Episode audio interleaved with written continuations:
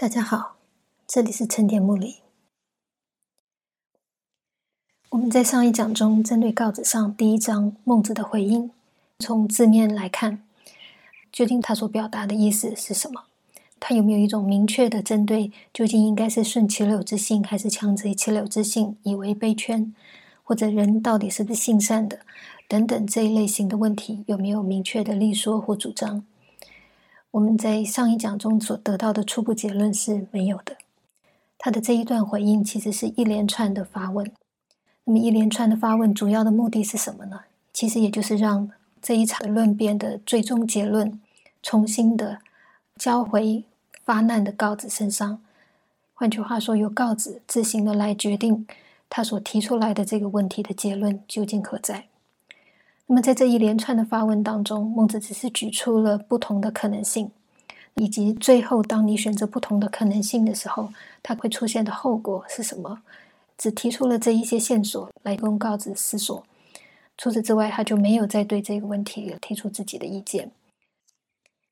那么，我们这里所说他没有提出任何自己的意见，甚至是做到一种什么样的程度呢？我们可以看得到，虽然对照告子的说法。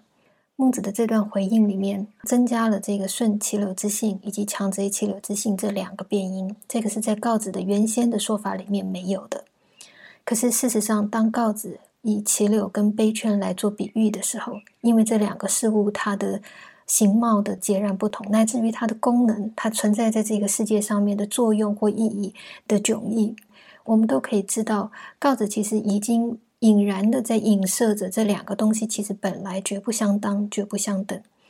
那么，所以当孟子在增加了顺其流之性以及将强贼其流之性的时候，他只不过是针对告子这一两个不同的东西来做比喻的时候的这个中间过程，来对这中间过程将会发生什么样的情况来厘清跟爬树而已。换句话说，孟子甚至尝试。来更为告子他刚刚所讲的话里面哪里没有真正具体交代的，他甚至是意图为他做出补充，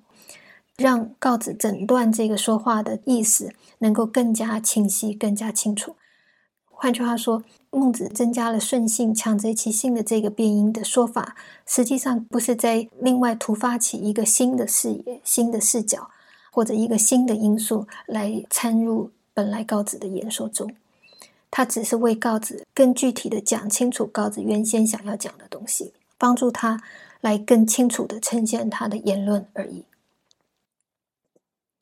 好，那么既然是这样的话，我们上次在最后的提问就问到了：为什么孟子需要这样做呢？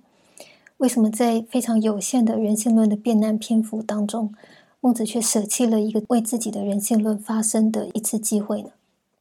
孟子的这个回应的真正的目的是什么？或者他呈现出来、反映出一个什么样的问题，或者他的关切呢？让我们来看一下。首先，透过孟子的这个回应方式，我们可以看得到一件很重要的事情是什么呢？就是既然这个问题是重新开放回去，让告子来选择的，换句话说。告子到底最后选择一个什么样的结论，会做出一个什么样的答案？什么才是一个人性跟仁义之间的关系的真正的答案？对孟子来讲，它的重要性其实是远退居在远次于告子自己想怎么选择这件事情的。即便孟子在最后提出了一种严正的警告。他跟告子说：“如果你选择了其中的一种的话，那么后果可能是非常严重的、非常严峻的。天下之人，天底下的所有人都会因此来祸害仁义。可是，即便他这样讲，如果告子不接受这个说法，换句话说，告子不被这个后果所恐吓，包括他认为这个后果不会发生，或者是就算发生了，也其实并不是他的责任，又或者是就算发生了，他也在所不惜的话。”那么孟子其实也没有话说，可是为什么会这样呢？为什么好像任由你选什么都可以呢？你怎么讲人性都可以呢？很显然的，孟子的人性论的讨论实际上并不争论事实的问题，事实究竟是怎么样，并不是在整个这个人性论讨论里面最先、最关键或者是最根本的一个因素。人性究竟是善的还是不善的？人性究竟是怎么样的？人性是不是像荀子所讲的好利无害，或者像我们其他对人性的观察一样，在人身上所发生的这些种种的普遍的事实？在孟子的人性论里面，并不如我们所一般的以为，这应该作为整个人性论讨论的最根本、最根基的这个基础的问题。它并不构成整个人性论的真正的根本。这里是告子上的第一章，换句话说，这个正是在接住整个人性论的真正核心，或者它的真正讨论的这个宗旨的这一个开宗明义的第一章。当孟子把整个这个事实层次的问题。拉到一个次要的地位的时候，我们就必须明白，孟子的人性论，或者孟子所以为的真正的真实的人性论的讨论，无需只以人发生在众人身上的这个事实，作为所有推论或者观察的全部的基础。问题不在这里，人性不是一个事实层次上面的事情，事实究竟是如何的？在整个人性的问题上面，它是次要的。那么，为什么会这样呢？我想原因其实是非常显而易见的，因为很清楚的，你要说人是善良的，那么我们可以举非常非常多的例子，让大家看得到人曾经如何的为他人奉献、为他人牺牲。你可以从一个普通人如何的忘记了自己的危险去救助一个溺水的孩子，看到人是善良的。你也可以看到人在平常的日常当中如何的相互辅助，如何的充满情感，如何愿意为他的子女、为他的工作、为他的各种各样的东西去奉献。我们也可以看到超乎这个普通人之上的其他人的一些更高的表现，或者更大的为整个人类世界的贡献或付出。我弟说，如果你要举良善的例子，这个其实从小到大，从平凡普通一直到极难能可贵的状态，极大的一种牺牲的状态，我们其实都可能可以举出众多的例子。可是反过头来说，你要说人多么的自私自利，多么的充满了各种各样的偏狭、嫉妒、无知跟贪婪，或者人有多么的脆弱，他所讲的东西，往往到最后他自己没有办法信守他的诺言。他所以为要树立的生命，到最后他自己完全变成了另外一个模样。我的意思说，如果你要说人是恶的，人是不够良善的，人是充满瑕疵的，那么你也可以举无穷无尽的例子来说明这一切事实。我的意思是说，人发生在人的身上的这些事实，其实是各种各样都有的。我们不会因为我们举出了一个良善的例子，就能否认那些在人身上不善的这个事实仍然是一个确定的事实。同样，当你看到众多的不善的时候，你也不能够因为人绝大部分都是这样子的充满瑕疵，你就说人是绝对不可能变好的，或者人没有良善。任何的事实都无以否定与它相对相反的那一方的存在。换句话说。事实是什么都有的，小善小恶、大恶大善，全部都有的。而每一个东西都是真真实实的发生在这个世界上。那么还会有多少种可能的变化呢？我们其实无法去预估，也不可能去计量，也永远不可能纯粹的以一种量化的比较来说，多的人就是比较正确的，少的人就是一个虚构的或者一个虚假的一个状态。这个东西没有办法去量化的比较。那么，甚至于当告子举例这个齐柳跟杯圈的例子，我们也可以看得到，你原先是像一个齐柳的状态，你要变成另外一个完全不同的状态，这个在整个人类的历史上也是频繁出现的，也是绝对可能出现的。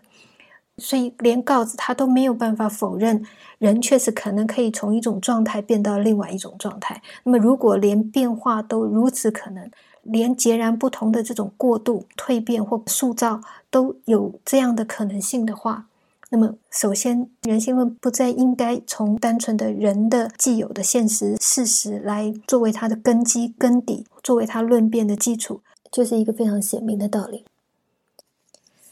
那些力图在指出人这个样子不善、那样子的有缺陷，而从这个人的事实来反推回人性的说法。实际上是相对幼稚的，因为它正在从一个极为有限的个例，即使这个个例是一个千万的数量来出现，相对于整体人类的历史、人类的未来，它都是一种有限的局部，它都没有能力穷尽这一切东西。更何况，人今天的善不善，不只是你在社会当中那些清楚可以观察到的东西。人的善不善，甚至是在他的内心的，或者人的所谓的良善，甚至只发生在他的家内的。那么，这一切东西都不是一个简单单纯的，你能够以一个具观的，或者以一个显著的事件来作为对他的穷尽或规定的。所以，如果我们听到有一些人还在站在这种人的事实上来说人究竟是什么，我们应该要警觉，他所立说或者他批驳别人的这个基础其实是如何的脆弱，因为他永远没有办法达到一个最完整的客观性。这个也是人性论之所以如此困难的原因，要在无穷尽的人类历史当中来指认某一些东西是所谓的人性，这个其实是多么困难的一件事情。而为什么我们从孟荀之后，比如说在汉代谈论人性，或者宋明理学在谈论人性的时候，总是把它分成诸多的层次来讲？那么讲他们有各种各样先天的气质，或者各种各样混杂的这种状态。为什么这样讲？是因为人的事实事实上是如此的。所以你必然只能来分析，在不同的阶段或者不同的先后天的因素等等的各种变因底下，让人成为了一个如此貌似有机的，但是其实是一个混杂交融而无以解释的一种集合体。可是如果人性是这样讲，那么几乎它也其实等于它指不出人性究竟是什么。之后所涉及的其实是更多、更多的有关于教育的问题，有关于环境背景的问题，或者有关于人的其他的功夫的问题，而不是单纯的针对人性的这些讨论或关切。我的意思是说，如果我们再看到任何的，不管是过去的或者是当代的学者，以为解决所有性恶性善的争议，或者关于人性的这些分析的问题，都还站在一个事实层次在争辩的话，我们就应该要警觉到或自觉到，这个时候的讨论虽然看起来像是在列举各种事实，可是它可能反而是虚构的，因为一旦要站在这个事实上。人人类所无以穷尽的事实，就使得我们现在所据以为根据的这个根据本身脆弱不堪。人永远会展示出超乎他所能够看到的事实之外的更多的例外。人的这些事实上面的人性论的讨论，必然有他所遗漏的部分，乃至于他所提出来的结论，都仍然可能只是一种幼稚的意见。好，那么既然人性并不是一个单纯事实层次的事情，其中的一个主要原因就在于人的事实，人在过去、现在、未来所发生的事实，事实上是不能够穷尽的。因此，任何一种善或不善的情况都可能出现的话，那么反过头来，我们是否可以说，今天发生在人身上的所有的一切事情，包括它曾经发生过的，现在最常见的？鲜有的少数的特例，或者是未来还不能够预期到的所有可能在人身上所发生出来的事实，全部都是人性的，全部都是人性的表现呢？或者，当有些人声称人性其实是不应该界定什么叫做人性的，人性就是人性，或者是人性是一个不可定义的东西，当人这样说、这样主张的话，同样的，他也跟。那些过度的看重人所表现出来的善恶事实，以此来界定人性的人一样，仍然是相对幼稚的。为什么这样说呢？人性之所以不是一个单纯事实层次上面的问题，除了因为它在类型、在啊数量上面的没有办法穷尽，它的例外永远可能发生，它的变化始终不停歇等等以外。另外一个更重要的，不能把单纯的人性问题跟事实问题简单的和唯一的一个同样非常根本甚至更内在的理由是什么？是因为发生在人身上的事情，发生在人你能够看到的这些善不善的，无论是他的行为，或者是他的啊情绪、他的精神的表现，甚至是人的感受，往往都只是表面的。我的意思说，连我们所自己感受到的，或者连我们自己所意识上觉得要做的这些事情，都不见得是这件事情真正的内里，是真正这件事情的真正的真相。那些呈现出来的，那些能够被看到的，那些最后好像呃真正的落实的发生在这个事件当中的，往往都是整个真正的事实的表面，或者是它的一个结果而已。它并不足以勾勒这整件事情的真正的整体或者它的实质。这就像我们有时候看历史的故事、历史的记载，他提到了一件事情的得失成败，或者是一个人的传记。啊，描述了这个人的这些言行举止，甚至试图对这个人有所评述。但是，所有这些观察，所有这些事件的成功失败、幸与不幸，或者一个人到底是一个好人坏人，有时候都不见得是这个人在做这样的行为的时候的真正的意思，也不见得是这个人如果他能够死而复生，他说明对他被盖棺论定的一生，如果他可能的话，他说明会提出不同的注解。我的意思说，当我们现在要观察的、考察的对象是人的时候，我们应该要理解到、要明白，你的对象，换句话人，我们人自己，他并不像其他的对象，包括这个事物世界、万有，或者是各种各样的事件的处理等等这样子，是就是，不是就不是，只有一种好像从内到外一种完全一贯而没有曲折。而没有其他的偶然性，而必然是如此的，或者本能上必然导向某一种结果的一种状态。人性论的对象人，他正是一个很难以一个单一向度的或者单一理由来看待的一个对象。它真不是物，所以它也没有一种好像一条肠子通到底一样的这种纯粹的通贯的而必然表里如一的一个状态。即使人希望自己表里如一，我们都会知道，有时候你所做的事情、你所做的努力、你所讲出来的话啊，你所付出的这一切，当它落到世间、落到具体的世界的时候，它未必是如你所想的那样来被理解，来得到他本来想要得到的效果。这个才是人的人，既不像其他的生物或动物那样子。只依据他的本能，换句话，他饥饿就是饥饿，口渴就是口渴，有欲望就是有欲望。他的本能是如何，他就真的是这样去做，真的去这样的去获取他的结果。他顶多只有这个结果的得到或不得到，能不能实现的这个单纯的有或没有的这样的问题。人也不像上帝或神灵那样，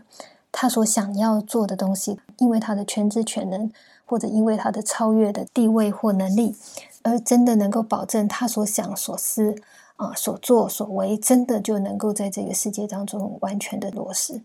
当我们说知行合一，这个其实对人来说，不是只是他的意志上面的问题，更是因为人真正的实际情况，往往不见得是他所知，他所想要作为的东西，他真的能够知道他所以为他知道的，他能够做到他能够做到的事情。而即使一个人他真的能够在他的呃内在跟他的外在，他真的是非常忠实而有能力的做到了，可是他所做到的这个也不见得一定等于他人的眼中或者在这个世界上的实际的效果。这个才是人发生在人身上的事实的真正的特征，也因此，并非所有发生在人身上的事实都足以表示人性。人性论者如果真正的要面对发生在人身上的这个事实，他除了必须观察事实以外，他还必须进一步的能够指认，在眼前的所发生的这些各式各样的事实现象当中，究竟哪些是属于人性的，哪些不是，乃至于这些人性的或非人性的因素，他们在这个过程当中发生了多少交互的影响？那么什么样的因素是根本的？什么样的因素终究是弱势的？能够这样的去分辨发生在人身上的事实，这个在人性论的讨论上，才是面对人的事实里面的一个真正必须要做的重要的功夫。孟子这个观人的方式，不局限在言辞，言辞无论怎么说，它其实都还不见得直接的等于在这个世界上真正实践的时候发生的那些实际效力，所以。对方的变难、对方的质疑，或者对方在言论里面所呈现出来的敌意，这个如果人要对他宽容，人要对他体谅，这个也许还可以理解、可以想象，甚至有时候我们自己也能够多多少少的做到。那么，可是孟子所做到的程度是不只是如此的。换句话不只是在言辞上面，有时候对人的啊形式，换句话他的行为，或者对一整件事件。连这些具体在这个现实世界里头可能发生得失利害的，可能造成真正伤害、真正影响的这些内容，他同样都非常自觉的要避免自己只站在一个表面层次来看待他们。整本孟子书里面有非常多这样的例子，我们这里举一个例子来让大家稍微的看一看。这个例子在呃孟子离楼下的第五十八章。所问的一个人呢，他的争议的问题是什么样的问题呢？我们看一下他的学生怎么讲。公都子曰：“匡张，通国皆称不孝焉。”孟子的学生公都子问孟子，他说：“匡张这个人，通国就是举国的人啊，皆称都这样说，换句话没有例外，大家都是这样看待的，觉得这个人是一个不孝的人。那么，可是很奇怪的是，夫子与之游。”你为什么与他交友，或者与他交往？你为什么与他来往？又从而礼貌之，而且不只是与他来往，你还以礼待他。换句话说，对他仍然保持一定的敬重，连对他的态度都不轻忽。那么，敢问何也？原因是什么呢？我们为什么举这个例子？因为正从这个例子，我想让大家看到或者明白。孟子不以表面事实来看待人，做到了什么样的程度？这个例子的特点在于，他其实是一个通国皆称不孝的人。这什么意思呢？我的意思是说，这件事情是大家的共识，通国皆称。国的范围相对来讲是相当大的，国比邻里村，比一般的特殊的阶层，它都来得更大、更普及。这里面有从上到下。从有知识没有知识，有能力没有能力，有地位没有地位，或者有志向没有志向，种种各种各样的人都可以包纳在一个国度里面。那么，可是即使人有这样多的差异，所有的这些有差异的不同的人都是这样看待的。这个是第一点，关于这个人的大家对他的评论的特点。这个是所有人，几乎是所有不同的人的看法。这是一种举国的共识。那么，而且这个共识其实是建立在什么样的事情上？如果这件事情本身是人啊陌生的，或者只是特定人才会参与到其中，才会知道这件事情究竟是怎么回事的，或者这个是属于一些特别的际遇底下、特别的人生、特别的职分里面才涉及到的问题，或者它是一个专业性的问题，或者它是一个模糊的、对人来说有点不着边际、不够具体的事情的话。那么，这个即使是通国的人的共识，就好像我们在这个时代整个时代的官法一样，就算他来到了一个这样普及的程度，他都未必这个共识有任何的客观性、真实性在背后。可是，匡张的问题不只是在这里，匡张的问题是不孝。不孝涉及的东西是什么？其实就是父母子女，就是家庭。而这个事情呢，几乎是所有人全部都切身经验的。全部都在承担这些东西，感受这些东西，也在经历着这一切事情，经历着这些喜怒哀乐，以及它里面的各种义务的。而且不只是如此，这种家的问题、父母子女的问题，不只是所有人都有这样的具体经验，没有一个人免除其中。而且这里面所涉及到的问题，不只是一种我们在社会当中的一种外部的、普遍的这个事物的问题。因为它涉及的是人伦，涉及的是最亲密的养大你的，或者是这个生活的最切近的问题的时候，我的意思说，这里面所发生的这一切事情，往往都根源于我们自己非常具体而近身的感受，也跟人的内在的期望、渴望有非常大的关系。换句话说，这件事情对所有人来说，他们的体验、他们的经验。全盘是非常非常真实，而且非常深的。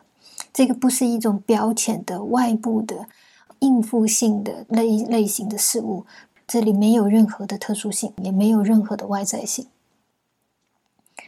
换句话说，在这种情况底下，我们其实很难去质疑人对这件事情的判断的，人对这件事情的评论啊，或者他的理解的。更何况，这个是举国皆称如此。这就很像我们啊，当任何人谈起有关于家庭的经验，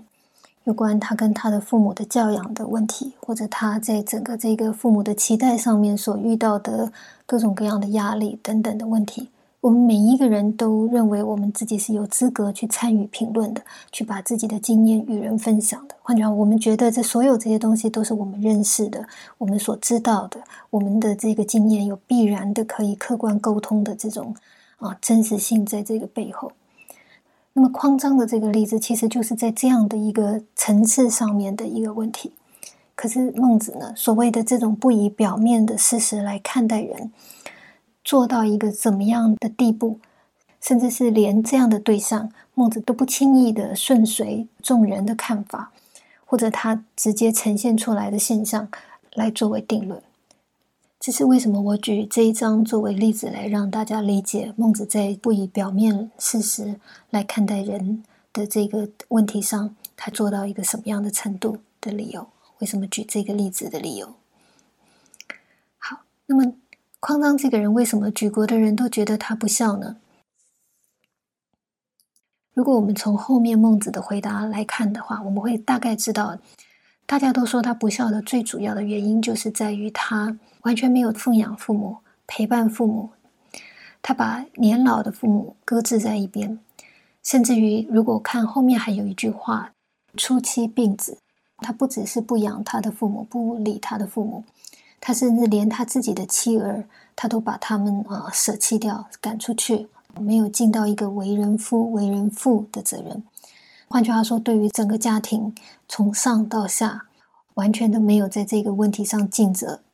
如果我们把不孝这个问题狭义的，只从他对他的父母来说，从他作为子女跟他的父母之间的关系来说，他是不孝的。或者我们稍微的放宽不孝涵盖的意义到你们好好顾好这个家庭的这个角度来说，所谓的孝不孝的话，那么匡章也同样没有做到这个一般人都知道该做到的部分，他完全不顾，甚至是刻意的把他的妻子儿女赶离身边，这样令人非议的作为，甚至看似毫无血性的冷酷做法，才使得通国皆称不孝，举国上下的人毫无意义的。都觉得他是不孝的，在这种极端地步的情况底下，如果还反过头来以为他没有不孝，甚至是对他的人格还有一定的尊重，因此与之交友又从个礼貌之，我我就说这个反而是非常特殊的。更何况对他的父母的做法，以及初期病子是终身不养的。是终身的，他不只是一时的义气，他是一辈子他都这样做的。这个时候，通国皆称不孝，才是一个理所当然的，几乎不可能例外的看法。好，那么孟子到底为什么能够不这样想呢？为什么能够独排众议的这样看待匡章呢？我们这里简单的看一下孟子的理由。首先，孟子先就世俗的意见来加以回应。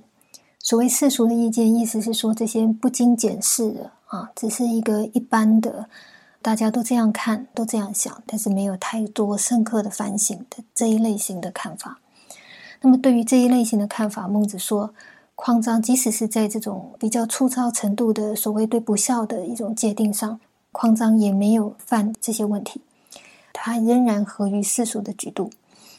那么，这些世俗所谓不孝的情况有哪些呢？大体来说，分成五种情况。第一种情况是堕其四肢，不顾父母之养，这个是一不孝也。四肢就是我们的手足，换句话说，你的劳动、你的工作，你应该勤奋，可是这个人却懈怠懒惰。换句话，他好逸恶劳，根本不脚踏实地的做事情，以至于不顾父母之养，使得父母的生养之事受到了影响。这是第一种不孝。第二种不孝就不是因为他的懒惰，而是什么呢？他的博弈好饮酒。博弈好饮酒、赌博啦、游戏啦，啊，或者是饮酒，这些都其实是一种不真正的扣紧现实、不实际、好高骛远，或者是想要有一种在精神上啊、感受上超离了现实羁绊的状态，这都是博弈好饮酒所涉及的问题。换句话说，第二种情况讲的是这个人不只是懒惰，而且他确实是有一种刻意的要背离。刻意的要远离现实不顾的一种状态，那么这个导致了他不顾父母之养，这个是第二种不孝。那么第三种不孝是什么呢？是好货财、失妻子、不顾父母之养，这个是第三种不孝。货财是物，妻子就是妻子儿女，这个人只顾他自己所喜欢的，他所偏爱的，他自己跟自己有关的这一切，而不顾父母之养，这是第三种不孝。第四种不孝是什么呢？是纵耳目之欲，以为父母禄。这个是放纵的意思，放纵耳目之欲，换句话真的纯粹只是在纵各种各样的感官声色的欲望，以为父母怒，而使父母招致杀戮，在心灵上受害。这个是第四种不孝。第五种不孝是什么呢？就是他好勇斗狠。换句话说，他不是因为他自己的欲望，而是纯粹他跟其他人士的对立，他呃完全不思后果的去与人产生各种冲突争斗，以至于危害了他的父母。这个是第五种不孝。孟子说：“张子有益于四乎？”张子有益于四乎？这个张子，他用一个比较尊敬的说法来称匡张。他说：“他有当中的其中一种情况吗？”很显然的，没有。所以，从世俗的角度来说，他其实也没有不孝的。那么，这个世俗的不孝，我们可以看得到，他其实全部到最后，其实都涉及父母的养，或者是他的杀戮或者危险。换句话说，其实都跟父母的维生、这个生命的存续是有关的。矿章确实没有顾父母之养，可是不顾父母之养，或者不顾父母的生死的这个问题，如果要被批判。即使是世俗人的眼光，也通通会先去回观原因在哪里，也因此才会出现这五种区分出来。所以不是单纯只看不顾父母之养这个事实，而是应该看他的理由。而张子没有犯其中的任何一个理由。换句话，他今天之所以不顾父母之养，完全不是因为这五种理由，完全跟这五种理由无关。而这五种理由是什么？都是一个人的自私、自我，都跟这个人的本身的这个人格、人品或者这个为人是有关系的。才是世俗人之所以对不顾父母之养这件事情提出批判的更关注、更关心的原因。真正的关键在这个堕其四肢，在这个博弈好饮酒，在好货财、失妻子，在纵耳目之欲，在好勇斗狠。好，可是这里面没有一种情况是这样子的。换句话，你们以为的这种人品不好的问题，完全没有发生在张子身上。那么再进一步，孟子因此在讲，那么他究竟为什么他不养他的父母？他说：“夫张子子父则善而不相欲也。”今天他跟他的父亲之所以不相遇。换句话，不再往来，不再见面，不再碰到，甚至连碰到都回避，连遇到都不可能再遇到的真正的原因在什么地方？其实不在本身人格的缺陷，也不在人对他人、子女对父母的恶意等等这一类型的负面的原因上面。相反的，它来源于一个非常非常正面的，原来是善意的一个理由。他说：“夫张子子父则善而不相遇也。”今天这一对父子，不只是不顾父母之养，甚至比不顾父母之养还要更进一步的，连相遇都不相遇了。换句话，在街上有机会碰到，都要回避，而避免去见到对方。做到这样决绝的地步的原因是什么？是因为择善，因为期待对方能够善，而对方没有做到这个善，所以我出于这个期许，对这件事情有所责求，有所责备。的这种情况，才导致最终父子关系破裂而无法再相见。那么择善这件事情，孟子说，这其实是朋友之间的道的。换句话，朋友之间相处的原则，我们应该对对方的作为随时的提出忠顾，随时的勉励对方，随时为这些东西啊期许对方。但是父子择善这个事情，无论是子对父，或者是父对子，都一样。所以过去的人易子而教的原因也就在这里。父子之间如果以善相责，换句话，你一昧虽然你是出于好意，出于对对方更大的期待，你希望他更好，可是，一旦因为这个样子而造成了中间的矛盾或冲突，这个其实是贼恩之大者。这个对父子之间恩情的伤害、情感的伤害、关系的伤害，是远较于其他因为你堕其四肢、因为你不顾父母之养，其他原因都来得更令彼此难以接受。因为这个时候所产生的问题，不只是他不顾你之养，这种完全排斥于你的问题、不爱你的问题、不关心你不照顾你的问题，更是直接被理解为、感受为对我们自己的否定。我的意思说，他不只是排除于你，他不只是犯错，而是他在价值上判断你，否定了你。这是造成父子之间情感上面的伤痕最深、最难以回复、最难以弥补，甚至最难以再做出其他的解释。你的解释全部都将是多余的一个最重要的一个原因。而匡章跟他的父亲之间，其实就发生了这样的事情。正因为伤害这样的大，而如果再见面，如果再相处，这个伤害就将再浮现。因此，如果不要让这个伤害再持续、再加深，不相遇就是这对父子必然的命运。不相遇就是这个父子为了维系、为了最后的维持住这个父子关系的时候，必然要选择要走向的命运换句话说，无论从择善而贼恩，或者是不相遇。其实，在这对父子之间，本来都出于善意，本来都始料未及，都全部不是这对父子对彼此、对这个关系的真正的期望。可是事实却最终不得不走到这样的一个地步。然后孟子继续再说了，他说：“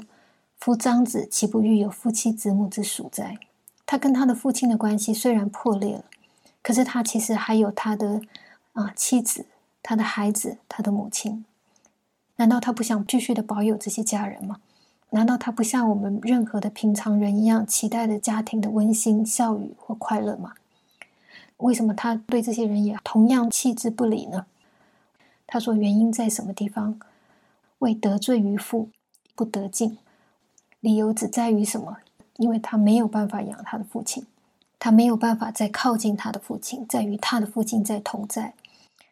那么这对他的父亲来说，从此。”即使如何的年老，如何的体弱，都将不再有他的奉养能够为他父亲所依靠。换句话说，这是如何的违背他的父亲原先对匡章的期待，如何的让他的父亲伤心，多么的失落。他的父亲也一样希望夫妻子母之属，这是所有人的期盼，而他没有办法作为子女来做到这个期待。也因此，匡章觉得。既然使父亲承担了这样大的苦痛，那么自己当然也没有理由